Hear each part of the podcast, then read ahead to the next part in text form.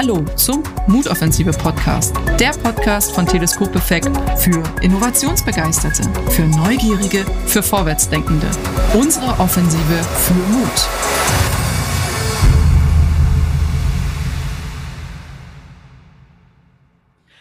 Liebe Zuhörerinnen und liebe Zuhörer des Mutoffensive Podcast, wir haben heute einen sehr spannenden Gast äh, in diesem Podcast, nämlich äh, Christopher Patrick Peterka. Hallo Christopher. Hallo Julia, schönen guten Tag. Christopher, wir wollen uns gerne mit dir unterhalten über Zukunftsfit, äh, Zukunftsfähigkeit, wie wir mit mutigem Blick und Schritt in die Zukunft gehen können. Christopher, vorher für unsere Zuhörerinnen und Zuhörer, mit welchen drei Hashtags würdest du dich vorstellen oder würdest du dich beschreiben? Der erste Hashtag äh, ist der Futurist, denn seit über 20 Jahren beschäftige ich mich tatsächlich hauptberuflich mit verschiedenen Zukünften, die uns erwarten könnten. Das macht mir großen Spaß. Das äh, zweite Hashtag ähm, lautet Vater, denn seit ich ein solcher geworden bin vor neun Jahren, hat sich meine Perspektive auf die Welt nochmal signifikant verändert, ähm, da ich äh, eben viel über auch die eigenen Kinder nachdenken darf und äh, oft auch muss und welche Welt die denn so ähm, erleben werden. Und ähm, das dritte Hashtag ist Yogi, denn äh, ich habe für mich entdeckt, dass ähm, die Yoga-Praxis mir äh, sehr hilft, geschmeidig zu bleiben, ähm, Widerstandskraft äh, zu entwickeln, um mit den sich ja doch äh, zunehmend häufiger ändernden äh, äußeren Umständen besser klarzukommen. Christopher, gibt es, gibt es eine, eine Yoga-Haltung, äh, wo du sagst, da gehst du mutig und positiv raus? Also gibt es eine, wo du sagst, ja, wenn du die machst, bist du danach völlig ähm, frei im Kopf und im Denken ähm, ähm an die Zukünfte?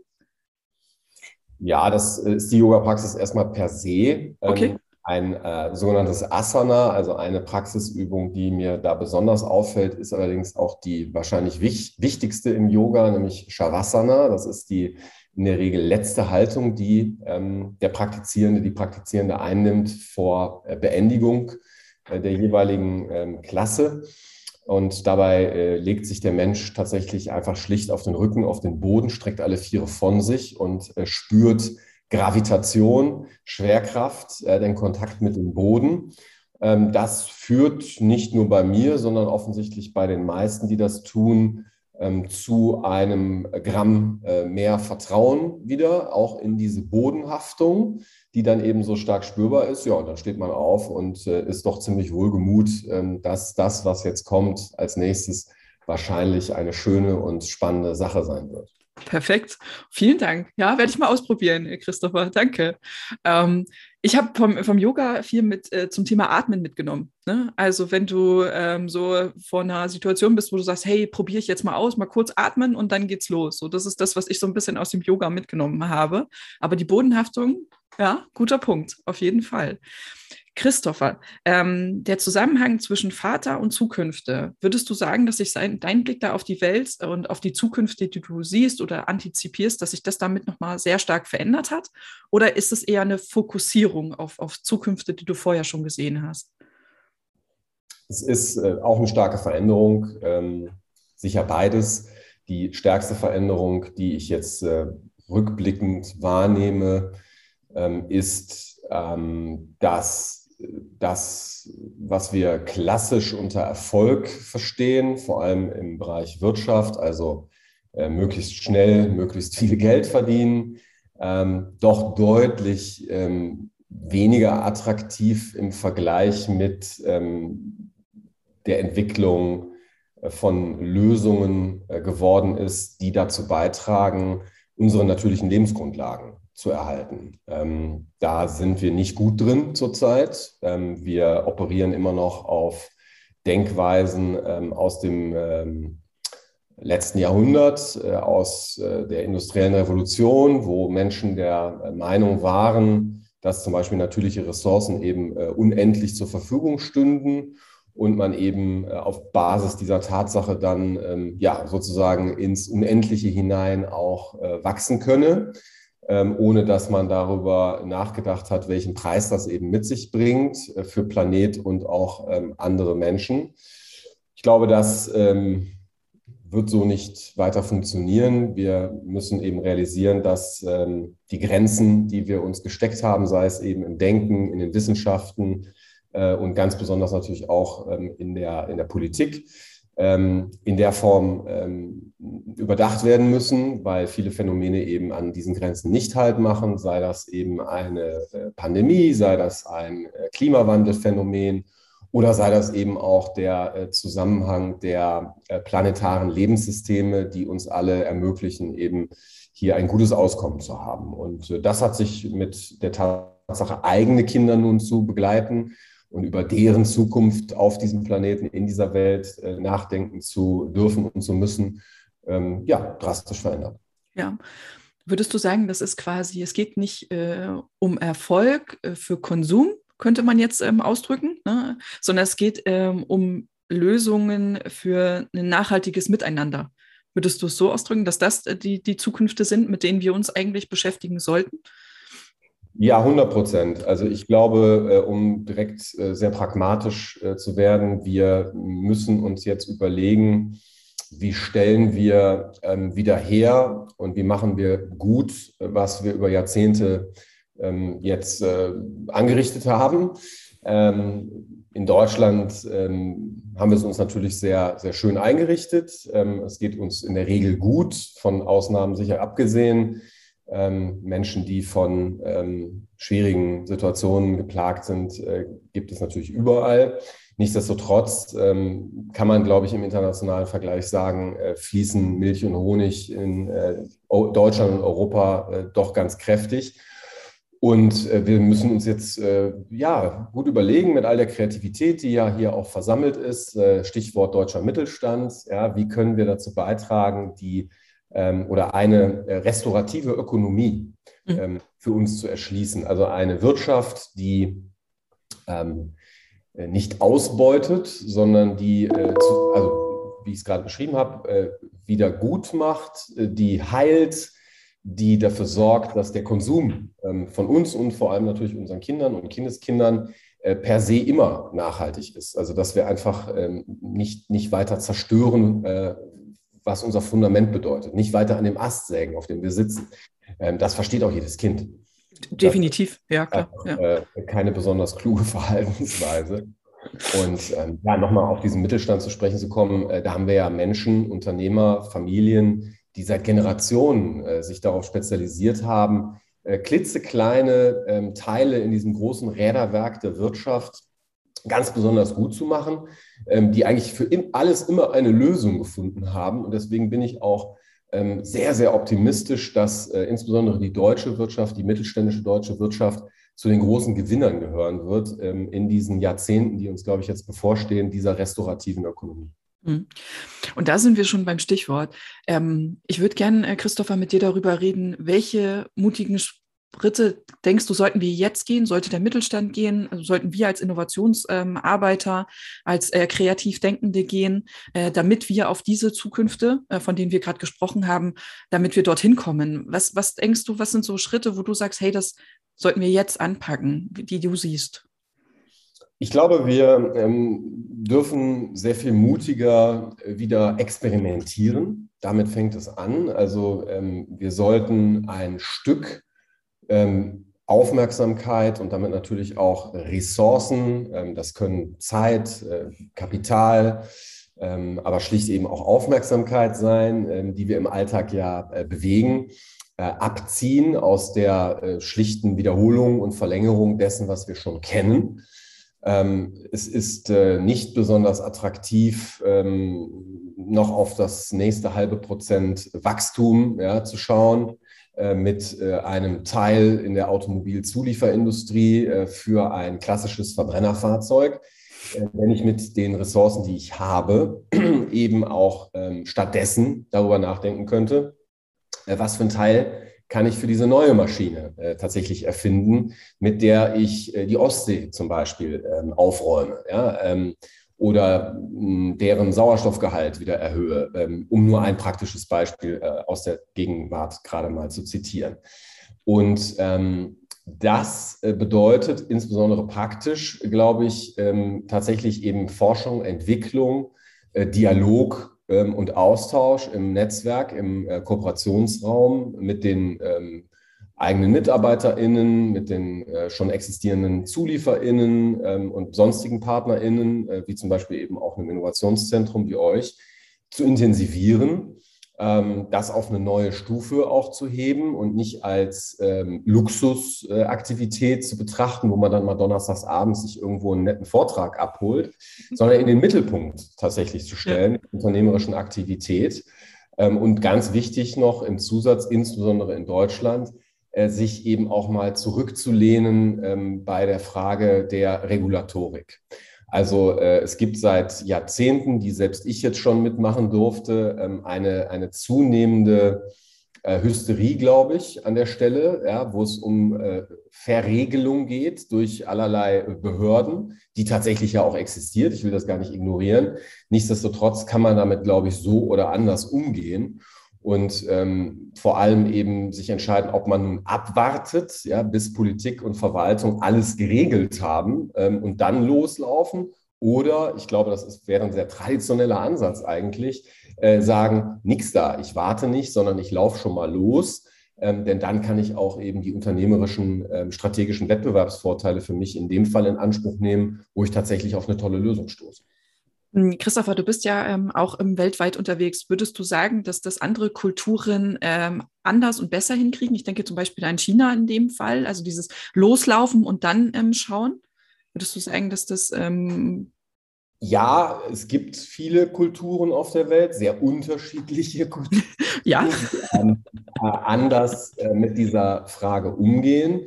Ja, ähm, ich sage das deswegen so äh, klar und deutlich, weil ähm, wir uns ja vor müssen äh, tatsächlich, dass äh, wir hier sehr, sehr unterschiedliche Situationen antreffen, die auch nur bedingt vergleichbar sind. Also mhm. einen deutschen Mittelstand zu vergleichen mit ähm, der Unternehmerschaft, wenn wir sie denn überhaupt so nennen wollen, äh, in einem, äh, sagen wir, afrikanischen Slum, äh, wo Menschen nicht mal das Nötigste haben und natürlich aus diesem enormen Druck, äh, Existenz letztlich sichern zu müssen, ganz beeindruckend kreative Lösungen dann in der Lage sind zu entwickeln, die im digitalen Zeitalter dann tatsächlich sogar schnell ähm, wachsen und, und, und skalieren können über die Grenzen äh, dieser Zone hinaus.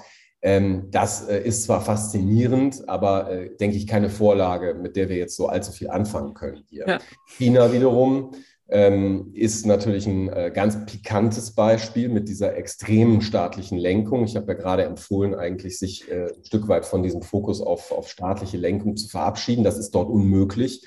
Es gibt dort 50 Jahrespläne, es gibt äh, massive Investitionen seitens des Staates und natürlich auch Interventionen in die unternehmerische Tätigkeit. Wir erleben das ja jede Woche, dass da plötzlich dann auch bestimmte ManagerInnen äh, verschwinden ja, mhm. äh, und äh, vielleicht Jahre später wieder auftauchen oder auch nicht. Zustände, die ich äh, mir äh, schlechterdings nicht für Deutschland wünsche. Dann gibt es aber äh, eben auch Zonen wie ähm, Israel, ähm, natürlich die Vereinigten Staaten, ähm, die skandinavischen Länder, ähm, aber auch ein, ein Vereinigtes Königreich, ähm, die Niederlande, äh, wo wir in unterschiedlicher Art und Weise doch Menschen sehen, äh, die ja tatsächlich ein, ein bisschen früher mehr wagen, mhm. ähm, die eine andere Einstellung zum Thema Risiko haben, die etwas weniger strikt verteidigen, ähm, glauben zu müssen, ja, vielleicht auch, was sie die letzten Jahrzehnte da schon aufgebaut haben, die beweglicher sind. Und ich glaube, das ist in einer Zeit zunehmender Komplexität und auch zunehmender Veränderungsgeschwindigkeit eine Fähigkeit, ähm, die wir ähm, auch haben, die wir aber ein Muskel sozusagen, den wir stärker trainieren müssen. Mhm. Okay, ähm, ich würde gerne das Feld, was du aufgemacht hast mit Experimentieren, noch mal kurz ähm, ähm, mit dir drüber ähm, sprechen. Denkst du, wir brauchen ein anderes Mindset für Ressourcenmanagement? Wir haben ja gerade, du hast ja gerade geredet über Ressourcenschonung, eine andere Ressourcenverteilung und so weiter. Denkst du, wir brauchen auch ein anderes Mindset, eine andere Auffassung von Ressourcenmanagement? Ja, das glaube ich schon. Ich denke, mhm. ähm, wir müssen ähm, da eine Menge äh, Fragen stellen. Also geht damit los, sind wir uns überhaupt gewahr, welche Ressourcen wir äh, benutzen. Ähm, da denken viele äh, natürlich erstmal an ähm, Inputfaktoren äh, wie Rohstoffe. Ähm, das ist allein schon ein spannender Punkt heute. Ja, ja. Nehmen wir das Beispiel wieder der Automobilindustrie, äh, die zunehmend abhängiger wird von äh, seltenen Erden, von Lithium zum Beispiel für äh, Batterien in Elektroautos. Da haben wir heute faktisch ein chinesisches Monopol ähm, und damit auch eine geopolitische Machtstellung dieses Staates, die uns, ähm, glaube ich, ungemütlich sein mhm. lassen sollte.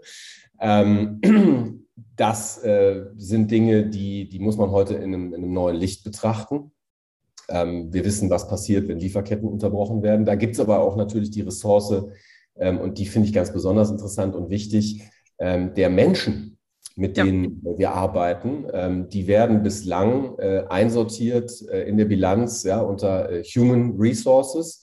Und überspitzt gesprochen muss ich dabei immer an ähm, Luftfahrtunternehmen denken, äh, die über Passagiere gerne auch mal äh, intern äh, unter dem Titel Self-Loading Freight sprechen, also sich selbst verladene Fracht.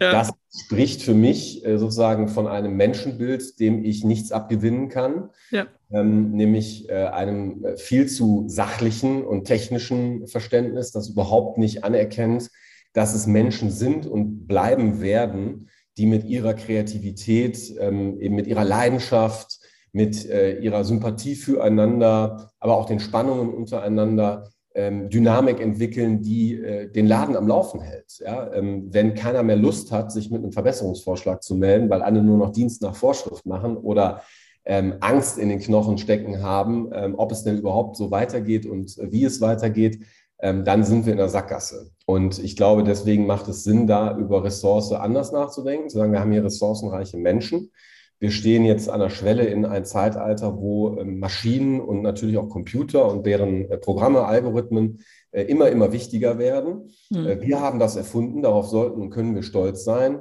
Ähm, wie finden wir jetzt eine neue Beziehung ja, zwischen ähm, diesen Möglichkeiten und den Menschen, mit denen wir arbeiten? Und da rede ich eben beileibe nicht nur von SoftwareprogrammiererInnen, sondern damit meine ich tatsächlich alle Beteiligten ähm, auch die, die heute vielleicht äh, Jobs verrichten, ähm, von denen wir mit Fug und Recht äh, ausgehen dürfen, dass sie vielleicht in wenigen Jahren in der Form nicht mehr existieren werden. Mhm. Und das sind natürlich komplexe äh, Fragestellungen, das sind, ähm, das sind auch komplizierte Herausforderungen. Das macht man nicht mal eben in einem Halbstunden-Meeting, mittwochs um elf. Äh, es nützt aber nichts. Äh, wir, wir müssen äh, das machen und ähm, da müssen wir dann eben in Klausur gehen mit uns selbst in den Unternehmen.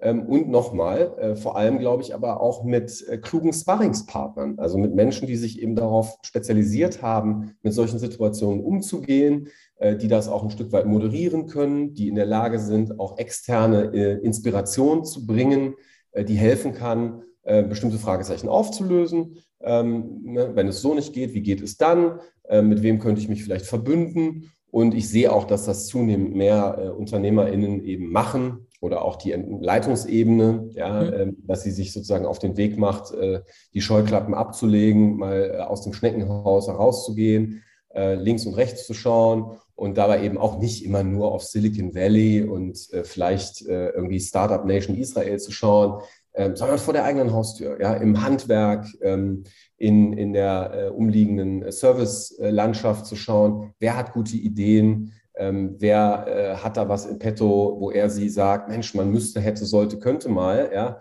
und dann äh, hingehen und aus diesem Konjunktiv ein, ein Experiment machen, wo man sagt, komm, wir packen es jetzt an. Perfekt. Christopher, ich stelle hier gerne immer noch so eine plakative, ähm, äh, ich sag mal quantifizierende Frage. Äh, empf äh, kurze Empfehlung an mich, Christopher. Wie oft äh, in der Woche sollte ich denn äh, Zeit zum Experimentieren äh, mir nehmen? Also Experiment Tag. ausprobieren. Jeden Tag. Jeden, jeden Tag. Tag. zehn Minuten, eine Stunde? Was denkst du? ähm, das spielt, glaube ich, eine nachgeordnete Rolle, wie viele Minuten du damit verbringst. Ich glaube, entscheidend ist, ähm, eine Gewohnheit zu entwickeln. Das kennen wir doch alle. Eine ja. Gewohnheit ähm, ist äh, etwas, was wir routiniert, ja, automatisch abspulen, ja, der Klassiker, das Zähneputzen, da denken wir nicht mehr drüber nach, da, da wissen wir, das ist gut für uns und dann machen wir das auch, mindestens zweimal am Tag und ähm, vielleicht äh, könnte es mit dem Experiment ähnlich laufen, ähm, morgens aufstehen, durchatmen, sich freuen, dass es uns gut geht. Ähm, mal hat man vielleicht bessere, mal schlechtere Laune, aber insgesamt sind wir doch gut aufgehoben hier. Und dann überlegen, was könnte ich heute mal anders machen? Ja, Perfekt, ähm, ja. Mit links äh, oder rechts, also mit der schwachen Hand die Zähne putzen oder eben dann auch im jetzt wieder etwas ähm, sachnäheren Kontext ähm, rund um den Job.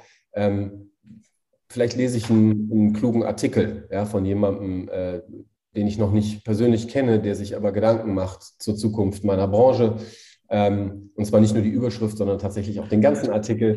Jetzt nehme ich den Artikel am nächsten Tag und experimentiere mal damit und äh, spreche das äh, an, äh, wenn ich beim Bäcker in der Schlange stehe, ja, oder aber eben auch mit einer Kollegin oder einem Kollegen im eigenen Betrieb.